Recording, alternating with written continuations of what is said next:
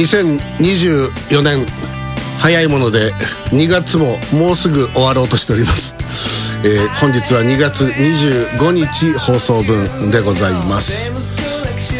早いですね。僕ついこの間行く年来る年をやってで、まあ、1月が終わりそして2月に入りで2月こ、まあ、今月のの結構連休なんかが続いておりましてそういった意味で言うとあのー例えば派遣だとかで働いてる方なんかはあの暦の上でお休みが増えちゃってその分まあなんですかねその収入が減っちゃうなんて方も、まあ、ひょっとしたらいらっしゃるんじゃないかなと思うんですよね。だからそういったことで言うとあんまり楽しくない1ヶ月間この2月っていうことになってるのかもしれませんけれどもまあ2月にしては日本全国ちょっとこう暖かいあの今私あの実は半袖 T シャツ1枚なんですけどここ数日ずっとこれなんですよ。で外に出る時は一応このままだとあのとんでもなくキーな人に あの見られるので一応上からあの何ですかジャンパーだとか着てるんですけれど、まあ、それでもまあ全然過ごせるわけでありまして。でなんかこう気候も変だし早くも菜種梅雨みたいな感じでちょっとパラパラっと来たりとかそういうのもあって。でそんな2月が今終わろうとしているわけであります。で、まあ、こちら IBB におきましてもいろいろとあの波風を今立たせておりますんでそういった意味でかなり今注目を集めているようでございまして今日、えーしばらく聞いてなかったけど久しぶりに榎木田が何を語るか聞いてやろうというふうにこう耳の穴をかっぽじいて聞いてやろうという方もひょっとしたらいらっしゃるかもしれません。えあの特にぶっ込みはないと思いますけどもね。え。他のとこでぶっ込んでますから。なのでまあいろんな話を今日もお送りしていこうと思っております。そしてあのいつもですとねこのあの番組収録してる時にこれあの新大阪の G スタジオというところなんですがいつもだと目の前にあのこう体がこうパンパンに弾けそうなあ前島和樹というのがそこに座っていましてその向こう側には体が完全に膨張しきった松田っていうのが座っていまして でで最近は新人さんのあの女性の方も入ってきてるんですけど今日はいつもと違う絵面でこの G スタジオこの番組をお送りするということになっております、えー、元気に明るく楽しくお送りしてまいりましょう。QIC ケムールインサイダークラブこの番組は IBB 関西新大阪 G スタジオからオンデマンド放送でお送りしております。お相手は私榎田信也門と。ストロンボリマユです。あら。ごあらご無沙汰しております。生きてたのね。生きてました、ええ、無事生還。あらららら。ええよかったですね。よかったです、ええ、めちゃめちゃ久しぶりの QIC、まあ、え二か月あ QIC はそうだけどあの関西食べ物百科も含めてそうざっくり2か月ぐらい？2か月。今年初だっけ？今年初です。年末年始の挨拶もせずあ年始の挨拶はさせてもらいましたよね。5分程度。はいはいはい。まあでもこういった場で挨拶するのは今年初、ということでございます。いやだからこうなんかねちょっと体のねちょっと体調を悪くしてたっていうのを伺ってたんで、はい、今日収録ってことでどんな体でこう現れるだろうかと思ってこう なんかこう痩せ痩せ細ってこう痩せこけた状態でこう「えー、どちらさんご無沙汰しております。やばいやつやん。えのきださんよみたいな感じになるのかなと思ったらそうでもなかったですね。全然。むしろ動いてなさすぎてやばいっすね。ああのっけからカツサンドを食ってましたね。ええ、私もご商売に預かりましてありがたい、はい、ええそしていつもいるはずのあのよく食う兄ちゃんが今日はリモート出演です。この人はここどこにいるんですかねああそうだ実家です。あなたあの確か今日はスタジオに来る予定にだと僕は思ってたんですけど、なんで今日は実家なんですか？あーちょっとあの、明日があのミッドナイトの撮影ってことで、ちょっとあのー、UIC も明日かなって勘違いえしまして。勘違いしたわけね。えええはい。明日なんですよ。じゃああの松田さんの都合で、あの日曜に変えてくれっていうの。で、まあミッドナイトだけ変えたんですけど、QIC も変わってるというふうに勘違いしてみたいですね。俺中心っていう。ああ、怖いですね。怖いですね。ええええ 我々中心になってきましたね。ええそして、ええ一方、こちら IBB 九州にいる方はいつものようにこの方です。はい、あの、今、師匠が言った通り、あの、2月の生活が苦しい、嫌う英語です。あ、どうするんですかそれ、あの、どうやって穴埋めを？あの、やっぱあれですか、こう、道行く人を捕まえて。本当ですね、あの、え1月分、本当、行ったしこしかもらえないので行ったしこ。行ったしこ。久しぶりに聞きました。行ったしこ。ええあ、すいませええん。ええ全国的に全く通用しない行ったしこ。ええ行ったしこしか熊要するに出かけた分のみということですね。ええそうそうだけということですね。えこえやっぱだからそのなやっぱ何万円か減っちゃうわけでしょ？うもう、だって、三えっと、3、4日違うと、やっぱり4万ぐらい違いますよ。あそうでしょうね。そうでしょうね。ええでそれどうするんですか？だから。だからもう、平野さん頑張って、あの、タイミーで、あの、働いてください。バイトしろってよバイト。隙間時間をあ、バイトですか。いやいや、それはしませんけども、ねはい、ちょっと、きついですなって感じですねい。やほらねあの九本寺とか花岡山とかねあの空港通りとかそういったところに派遣そこで何ですか？派遣立ちんぼ立ちんぼ何あ立ちんぼとまでは言ってなかったんですよね。私派遣型風俗店のことを言ってたんですけど立ちんぼが出てくるとは思わなかったですね。立ちんぼだったらやっぱ三角公園か あのあの辺りだと思いますけど頑張っていただきたいと思いますがね。みんないるんでしょうか？三角公園に。ということで、えーお送りしていきたいと思いますが、えーまず最初はこちらです、えー静岡県静岡市からいただきました46歳主婦、えーラジオネームボイジャー1号。ありがとうございます。初めて投稿いたしますということでいただきました、えー日本 VS アメリカ物価比較、そして20年前の衝撃の真実という画像をネット上で見つけたと、面白そうなのでこれでトークしてくださいということでその画像を送っていただいております、はい。でえっ、とまあいろんな物価のおとか年収だとかの、まあ、一覧がこれあります。私もこれネット上で見かけましたね。最近も見まあの見ました。えーまずあの平均年収で見てみましょうか。その日本日本の平均年収443万円。もう悲しいわ。えどうですか？悲しい。えなんで？全然上がってない。ああ。で、えーアメリカは1392万円だそうですえ日本の3倍ですね。やばいっすね。ええ。いっすだって1000万円のって言ったらもう超高級鳥だよいやね本当に。ええ。これ平均だぜアメリカ。すごいですね。そら負けるわ戦争に。ええ。木屋さんはあれですがあの年収はいおいくらぐらいえ？ええ。年収は、まあ、2000万ぐらいありますよね今。いやーそれぐらいあったらもう本当ええ嬉しいですね。あの希望する年収まずまゆちゃんからからね 年収いくらあったらとりあえずあのいいですか。あんまり高望みせずにあの、えろ600 600万。えー、前島君どうですか？いや、でも普通にでも400後半ぐらいは。400後半ってことはえー500万近くってことですか、ん。ええ。そうですね。ええ。木原さんどうですか？今、その年収に直すと、うん。ほら、税金とか引かれるやつじゃなくてでいいんですか？いやまあ、ざっくりですよざっくりでもあの、ええ。ざっくり、てあのだから手取りあ、まあ何でもです何でもですよ。細かい話しなきゃめちゃめちゃ真面目。いくら欲しいってだけですからね。はいどうぞ。どうぞ。あーはい、えはい、大丈夫です。え大丈夫ですじゃない。大丈夫ですじゃなくていくらか聞いてんです。500万。500万。500万ね。ああみんな何？500万ももらってないわけみんな。もらってないですね。みんなそんな生活レベルなの？みんな。ええ。ああ。昔あのディレクターとかいろいろこうあのバリバリやってた時はあの僕はえあの時いくらって言ってな？えっとえー、800万か。それはバブル後？バブル後。えーっと週週4日働いて。で、えっと1日の労働時間は6時間。ああ天国じゃないですか。ええ。で晩飯ただ 社員食堂でって言ったんいいなあ。であとタクシーチケットは、えっといつも2冊持ってた。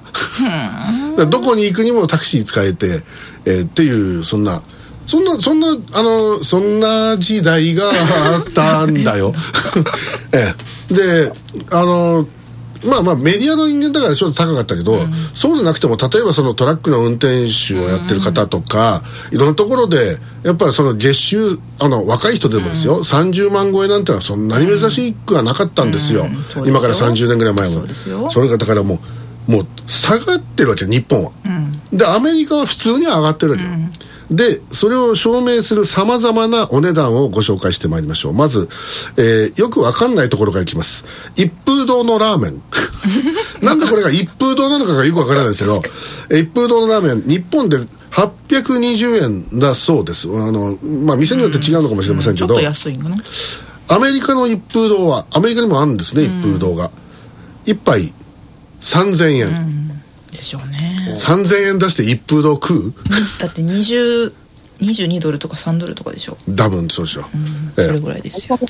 さすがやっぱり海外渡航歴。そうですよ。ええ。いやほんまに。もうええ10年前でももう1516ドルはありましたもん。でもさ昔その円が強かった時は、逆に向こうで買い物した方が安いって時代も当然あったわけじゃないですか。そうですね。ええ。それがもう完全に今もう負けちゃって。負けてる負けてる。ええ。で、ええ他のものです。まず丸亀製麺のかけうどん。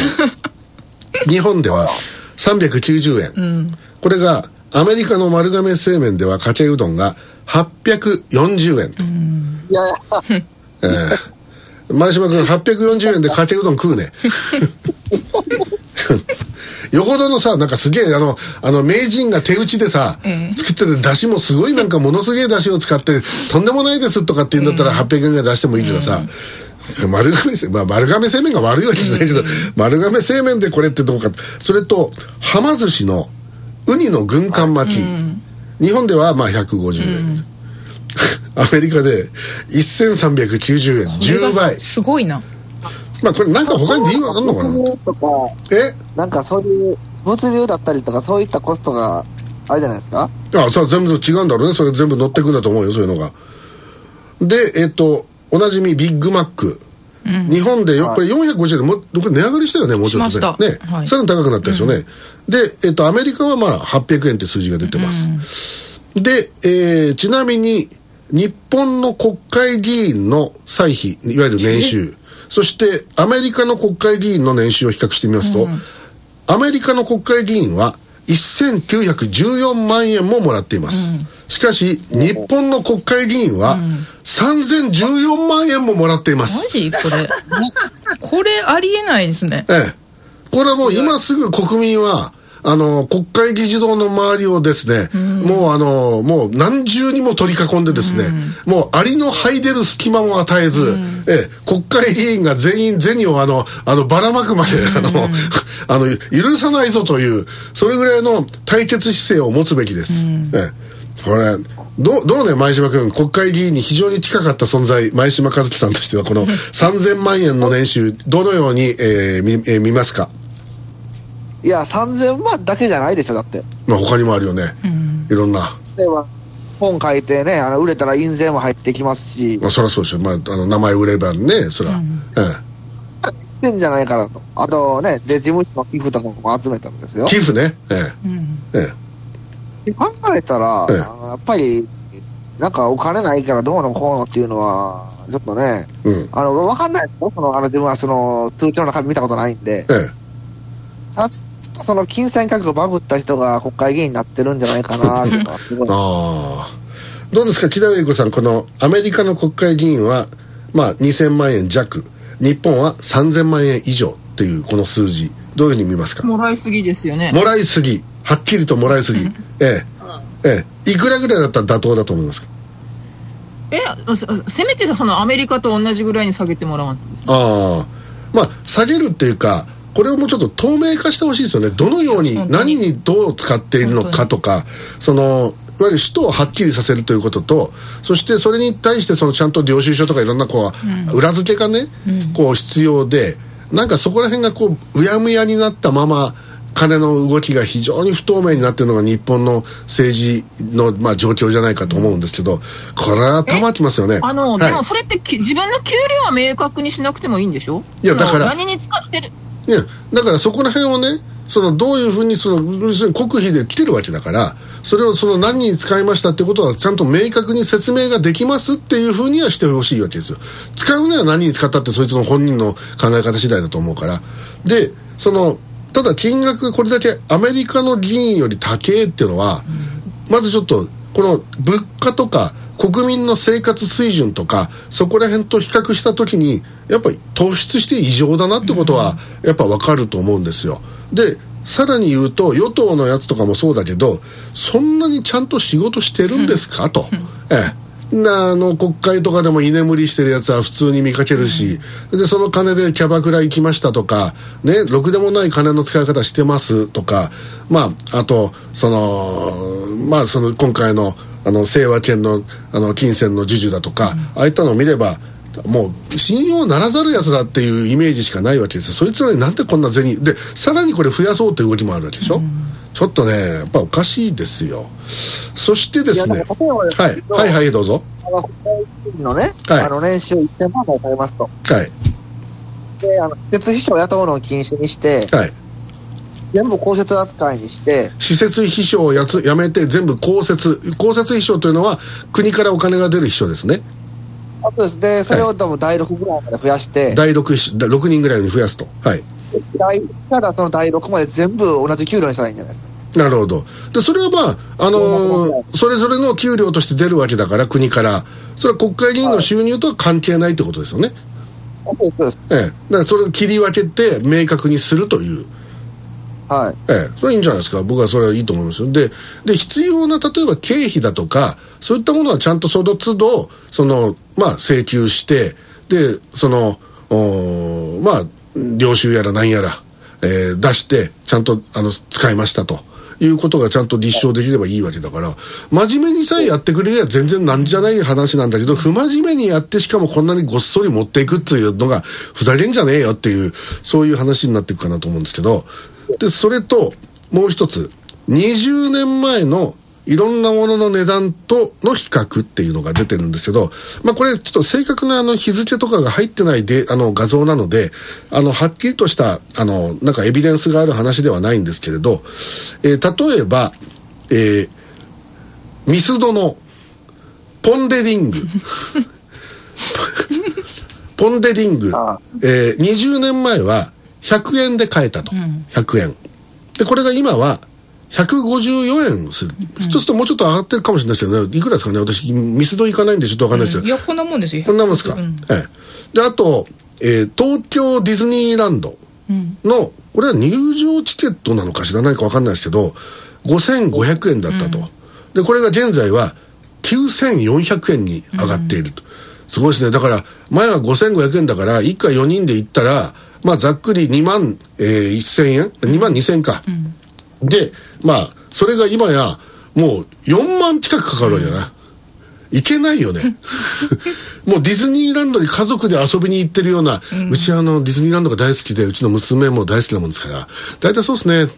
まあ月に1回は行ってますね。なんてやつはブルジョワー。まあそうですよ ブルジョワっていうそういうことになっていくわけですよ。えええだって USJ ももうこれぐらい上がってますよ。ー、USJ が？はい。9000円近くするわけ？はい。USJ が？はい。プラスこれに入るのになプラス何円？あの乗り乗り物の。物このエリアに行くのは、まあ、マリオのエリアに行くのはプラス何円とか。ゲーム楽しむならこのグッズを買えとか。あとほらあのあのなら並ばないで行くためにはちょっとあの銭を上乗せしてプレミアのついたチケットでと1か万円じゃ楽しめない。ゲロゲロゲロゲロリですということはもう下手するとその、まあ、例えば家族4人で行ったら、その日1日で下手するとあの福沢諭吉が67人死んでいくわけですよね。いや本当にえ海外旅行行けるぐらい飛んでいくんじゃないですかね。え。ねえ、もう諭吉が本当にあの行方不明になっていくわけですよ、まあもうすぐ諭吉でなくなるらしいんですけどね。ええ。ええ。でビッグマック。ビッグマックビッグマックがもうもうおなじみのビッグマックでありますけど20年前119円だったの？ビッグマックって、うんそんなもんです。確かほら普通のマックハンバーガーバックバーガーが80円ぐらいだそうでったよね、すよ。普通のバハンバーガー80円。ねその時に俺 QIC で話題になったもの。奥様があの奥様ママ友同士でお昼どっかフレンチとかイタリアンとかで、一人前2000円ぐらいのランチを召し上がってる最中に、その旦那は、ねマックのバーガーを80円で1個だけ買って、はい。それをこう大事に公園まで行って、で公園でパクついた後に公園の水飲み場で水を飲んで会社に帰るという、このもうもうひどい。ひどいこの家庭内格差というのがこう話題になったんですけど、今やこのビッグマックこれだからさっきも上がりました。さっき450円、まあ、今これか450円。だから今も450円もうもうちょい高いよね。今450円に上がったんじゃなかったっけ？この値段今も。ビッグマックって。単品だとこれぐらいこれぐらいですか？ね。ああどうですか木田さんこのビッグマックが20年前119円だったのが今や450円。いや、あの、ビッグマック、私、マックは別にもうど食べないから別にいいんですけど、はいあのまあまあ、ママックはあのほらセットメニュー、私、500円以下しか買いなか買わなかった人ですけど、はい。もう今、ほとんど1000円近くしてますし、はい。あとあの、マックに限らず、あの食べ物系がもっと上がってますよね。まあじわじわで何でも上がってるよね。え私が一番ショックだったのが、うん。セブンイレブンのうん。唐揚げ棒、え唐揚げ棒。唐揚げがあの串に刺してあるありますね。そうです、そうです、そうです。ええあれが何ですか。あれが100 110円ぐらいだったのがもう今200円近いんですよ。倍。うん。ああうんあれ確か？何？前島君もう一遍言って。180円ぐらいってなってません？あれ確か。だだからもう、だから私今、全く買ってないんですよ、値上があ買ったか、あー1回ぐらい買ったか。でももう買わないし、え買ってる。え ええ。あとですね他の値段を見てみます。えっ、とルイ・ヴィトンのバッグ、20年前11万5千円したバッグが、現在は28万1000円するそうです、やっぱだからこれはあの原材料費高騰とかそういったあの影響もさゼロじゃないっていうか、た多分あるんだと思うけど、そのやっぱりその物価というかその国のその物価水準が全部上がってで当然そこの国のその人々の収入もそれにスライドして上がっていってると思うんですよ大体ね、ところが日本だけはあのずっと停滞している収入が、むしろ下がっている、その状況でルイ・ヴィトンは日本製じゃないから当然そのレートの違いみたいなのがあって結果的に中身っていうか物は同じだとしてもこうやって値段はとんでもなく上がっていくという。でこれはあのまあこれもこの番組でちょいちょいお話ししてますけど我々が使っているこの例えばあの映像であったり音声であったりそういうあの機材ですね。でこれの値段なんかもその国産のものっていうのが実はね減っとるんですよ。これがあの例えば国産のロゴが入ってたとしましょうね、例えばソニーって書いてあったとしましょうね、ソニーって言ったらメイドインジャパンだと思ってますよね、メイドインジャパン少ないですよ今、ええ、ソニー製のブラビアとかそんなテレビとか見ても後ろ見たらメイドインチャイナだし、例えば、えっと、ニコンのに日本工学の日本工学だぜニコンって、なのにその 横見たらメイドインチャイナなのよ、それだったらもうあ中国工学じゃねえかって思う。だからだからそれぐらいになっちゃってて、でそのやっぱいろんな道具っていうのがその国産が事実上の国産が減ってで結局輸入ってことになるのでそうするとそのいろんなレートとか日本がそのやっぱり弱くなっちゃってるんで、全部軒並み値上がりしてるんですよ、だからあのうちで使ってるマイクロフォンなんかもかつて1本8000円ぐらいで買えたものが今あの3万円以上しますから。同じものなのに、ええ、だからうちで使ってるマイクとかもすすごいですよ。超高級、ええ、買った時それほどじゃなかったんですけどそういうふうになってるということでこれはやっぱ日本これは本当政治の大失敗だと思うけどね。だは失敗なのかもう確信犯なのか、えー困ったもんですけどね。これあの、えー前島議員はあのどのようにしたらよいと思いますか？議員じゃないですからね。あそ知ってます。ええ。まあ、まあ、もう、なんか、あれあれじゃないですか。変 な成りやりになっちゃうね 議員じゃなくなったら。ええ。で？もうあれ、じゃないですか、もう政政治家とかそういう、なんかもうそうそういうのってもう、なんか、一体、まあ、極端な話、なんかもうグレートリセット、あそうしかないじゃないですか？グレートリセット。まあそういうことかもしれませんね。えー、木田谷先生はどのようにお考えでしょう あの、ちょっと、あの、こちらから質問していいですか？かはい。あの、む昔よく行ってたとか、た買ってたとかいうものが最近買わなくなった、行かなくなったとかあります？あそれはあるんじゃないかな。皆さんあります？なんか。最近行かなかった子。いやだから最近行かなくなってるのまだかあのまず回転寿司。あ、私も行かない。もう全く行かない。あの前は下手すりゃ週に12回こう行ってちょっと寿司つまんでたんだけど、なんかあの値上がりして以降なんかそんな気楽に行かなくなったね。うん、そうそうそうそうそう。う。ん、今なんかもう、回転しない土の方が安くないですか？うん、ほんまそれ。さっきそれ か関西食べ物百科でそれ話してたんだけど。うん。でももう本当そうよあの、ええ、榎田さんとかさ、中津川好きで、よう行くじゃないですか。行かないですけどね。ええ。昨日昨日ねあのーあの天満のねアーケード街のね居酒屋さんまってとこに行ったんだよね。なんかすげえでかい店で。それでそこはねあのビールのね大瓶がね340円均一なのよ。安いね。うん、でそれはあのあの各メーカーそのキリンアサヒ札幌。どれでもそのよりどりみどりで340異常だよね、なんかね。でこれ他じゃ見ないね。なんか。あーモントローダークオリティとかじゃないですか。いや違う。瓶だから瓶。あのあジョだから瓶ああ、だから瓶瓶が若干熱くなってるとか。それないと思うよ。そっちの方が面倒くさいですそれ。えっとすいません。次の話題に行きます、えーこちらは東京都世田谷区46歳公務員ラジオネーム桃栗3年柿八兵衛。ありがとうございます。えー春の番組改編期です。番組が終わる時ってどんな感じですか？さまざまな番組のラストシーンを目撃してきた 榎田師匠ならではの解説をお願いします、そりゃ番組によるでしょう、そりゃもうあの長いことやってそしてこうあの本当に惜しまれつつ、うん。みんながもう燃え尽きたねみたいな頑張ったねみたいな感じで終わっていく番組もあれば始まってすぐに「え打ち切り？もうもう終わりなの?」っていう、そういうやつとか、始まった瞬間に打ち切りとかってありましたよ、ええ。1回2回放送して終わるとかね。あ1回で終わり。あ1回で終わる。うん。あのダメこれっつって。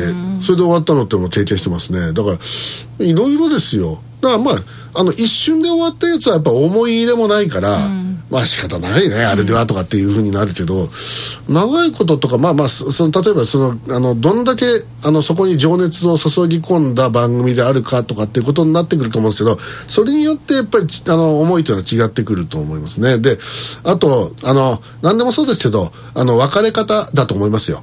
あのこれは男と女であろうが何であろうが、別れる時に綺麗に別れていれば、それは綺麗な思い出になるんだけど、ドロドロの状態でこう別れると もうそのあのそいつの顔を思い出すだけで殺してやりたくなるみたいなのってあるじゃないですか。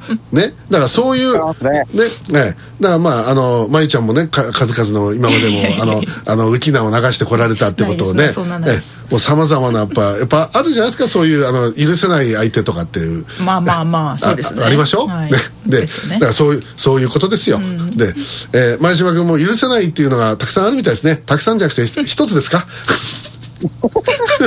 いや、あの、二つ三つはありあますけど、ね。二つ三つあるわけ。あそうですか。ええ。本当に、もう、あれですね、末路を見たくてしゃあないですよね、だからね。末路を見たい。末路みたい？怖い。相手の。怖い。ですね。復讐の鬼と化していますね。えー復讐とかじゃないです。自滅を見たいっていう、ね。何？もう一回言って。え 自滅するの？あ自滅するのみたいあ怖いね怖すぎませんか？怖いですね。やだ。えー、執着。きらき子さんはそういうあの恨みを抱いた人のお願いと思いというのをこうあの銭で買い受けて、えー殺しに行く人なんですけどどうですか？いや、私今、あの、今現在いるので、えあの、はい、あの、う恨み。あの、人を大事にしない人を恨んでます。あれ？お大阪の。大阪の？違う違う違う。え？違うよ。そこ？大阪の？ううち、うちの、うちの会社の話だよ。ああじゃあじゃあもしその人に何かがあったらあれですね動機があるのは木田上優子だということになるわけですね ええええ本当恐ろしいですねええ。ええ。だからそれをそのお互いがこう恨みに思ってるものをそのお互いがそのたすきがけで、ええそれを果たすといういわゆる交換殺人というのもあったりしますね、ええ。恐ろしいですね。怖いですね。怖いですね。そういうことがないように祈りたいというふうに思いますけどもね。私はもうあの世の中に恨みとかっていうものを持たない基本持たない人間。ええ。まさかの。え本当に恨みは持たないですよ、ええ、ただこうあったことをあのあの面々と書き連ねるとかっていうそういう技を持ってるというだそれはけの話です恨みじゃないですか？恨みではないです。恨みではないんですね。これジャーナリズムです。ええええでまあそれについては後であの C 枠でたっぷりとやっていこうと思っていますけどもね。まあともかくあのそういうあのドロドロとした終わり方っていうのはえーいくつかもちろん経験してますね、でそれとまあなんかなんか変な風にこう内紛になっていく時ってあるんですよ、あのえっ、とまあ何か揉め事があってでそれが一旦収まって収まったのにっていう時に別なところでまたあの火の手が上がり、さっきまで仲良くしていたあの人とあの人が急に揉め始めてそれどうしようどうしようっていう間にもうあのあーそんな状態だったら継続するのは無理だからって言って打ち切りますって話になっちゃって、でで、まあ、ちなみにその時は私当事者じゃなくて傍観者だったんですけど、やっぱなんかでもその雰囲気を見るとなんかそこのチームで次のフェーズに行こうとする気が失せるんですよ。で結果的にあの榎木田さん続いてもやってくださいねって言われてた番組だったんですよねそれね。あの、まあ、具体的に言うとそのちょいちょい話をしている福岡のラジオ番組なんですけど。そ れでそれが終わってでその後にあのうん継続する新しい番組のディレクターもやってくれって頼まれてたんですよ、でそれでそのプロデュー新しく新しい方の番組のプロデューサーに呼ばれて、あのもうかなり高級な料亭であの接待を受けたわけですよ、でその時の気分が悪くて、え接待自体はいいんですけど、まあ、接待はあんま気分良くなかったけどあのなんかその目の前でそのプロデューサーと女子アナの、えこのいわゆる道ならぬ、道ならぬものが展開される様を見てしまったがですよ。ええ、であのーもうプロデューサーお一つとかって言って、お前は芸者かみたいな感じで、ししかもその人あれですよあの旦那いるんですよ女子アナ。いや関係ないですよ。旦那旦那はね歯医者さんだったんですよね、ええお金持ちだったと思うんです ええで片やもうベベテランですから給料いいですよ、ええ。それがこうお一つとかってもう常に2人でこうペアでどこ行ってもペアでこうべったりでその後ろ俺ついていかないといけないそういうイメージありますけどね昔のテレビとかそういうマスコミ系は。あもうそれしかないんじゃないかっていうイメージはあります。僕はそこら辺はないね。ええ。清廉潔白本当にもう上善水のごとしと言われるぐらいの、えー、榎木田信也もよろしくお願いします。でともかくそれを見てなんかななんか嫌なんか嫌とか思って。でこの人と仕事したくないとなんか思っちゃうわけですよ私、そしたらもうであのその前の番組のパーソナリティがえっ、とちょっとい番組終了より1か月前にもやめ降りたのよ。番組を。でその後1か月間はアシスタントだけでやるっていう異常事態になったんですけど、でその時にそのパーソナリティが辞めるっつうんだったらじゃあ俺も辞めるわっつって。で一緒になって辞めたの。うん、でそのパーソナリティの最終回の時にまあ他のスタッフはみんなお疲れ様お疲れ様って言うんだけどそのパーソナリティと喧嘩してたやつがそのもう一人いるディレクターだったの。女子女性ディレクターと、なんか知んないで揉め始めてそれまで、それまで一緒に飲み行ったりしてすっげえ仲良かったのに、なんかあの急に「江ノ島さん俺あいつ許せません」とか言ってきて「何が起きたの?」って言って「いや聞いたんだけどよく分かんなくて。で俺間に立っていつも俺そういう揉め事が起きると大体俺が間に立つわけよもう本当あのね詳しくはあの、えーよろずや各 戦いえあれを読んでいたりあの中でも榎木田さんが間に立つっていうのがいっぱい出てくるんですけど、うんまあまあまあってやってんだけどやっぱダメで、でそれで結局その最終回の時はそのおお姉ちゃんのディレクターあの来なかったからね。へえ。あの最後だ最後ぐらいほら「ごいな。お疲れ様でした」ぐらい言う言うじゃん大人げない。でであの廊下のね横にねこうソファーがある場所があってね、そこ真っ暗だったら夜もう夜中で。ではってみたらそこに座ってた。そのお姉ちゃん。だ来てはいたんですね。あの会社にはいたんだけど、でそこでなんか何やってんだろこいつと思ってただもう俺も俺もそのパーソナリティももう今まさに出ていこうとして、エレベーターの中に入ろうとしてる時だったからもう何も声かけられずにかかって入っちゃったんだけど、それででその後みんなで打ち上げっていうか飲みに行ったんだけどね。そうするといそのいろんな AD が「野木さんそこにいたあの、まあ、そのディレクターね女性ディレクターが泣いてました」って言って。もう嫌もうそういうの嫌もうなんもうものすげえ嫌だなと思ってなんかまるで俺たちが泣かしてるみたいなさ、ねえ本当そうものすげえ後味が悪いの、でだからそういうそういうのは嫌、ええ、もうあの死んだねみんな。うち死んだね。もう次どうする生活？大丈夫？え？え？商売会するの？あそうそう頑張ってねとか。それぐらいの感じの方がいいね、ええ。といううことでまあそういうのをこう何回も見ているのでそこそこ私は強い人になってますけどね、えーといううー。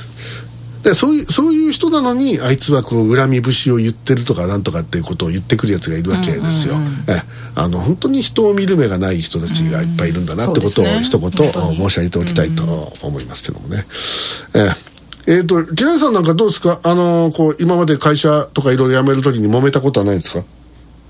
いや、揉めたことはないですね。前の上司をこうあのねあのぐさっとさしてから辞めたとかなんかないですか？なんか、え全くないです。すっげえ悪口を言いまくってから辞めたのはありましたよねえ、そうでしたっけ？ええなんかあわの。あのどっかす水前寺の近くのなんかあのなんとかっていうパブかなんかがあってそこ悪口って言って私やめてないですけど。そうだっけ？なんかこうあの、そうだったかな？にあのそうだったかな？結構聞いて SNS に上げたりとかそんなことはし SNS じゃなくて私直にあんたから聞いた気がするんだよね。あそれは人には話すでしょ、それは。やっぱりねだから。本人に言ってはないです本人には言ってなかったと思いますよ、ええというえーことでございまして、えーまあ前島がこれからあー逆襲に 転ずると。いや、あのね、逆襲はしないですよ。だって、あしないというね、はい。そんな、なんかなんでそんな人のために手、怪我さなあかんすか、ああもっともそうそう正しい。ええ。正しい。え勝手にね、あの、あの、崩れていく様がいいんですよ。とりあえずなんか怖いな崩れていくとかどちらかというとあんたの方が性格悪いかもしれない、ええまあえーと一旦 CM に行きましてこの後もお便りをご紹介して、えー、参りましょう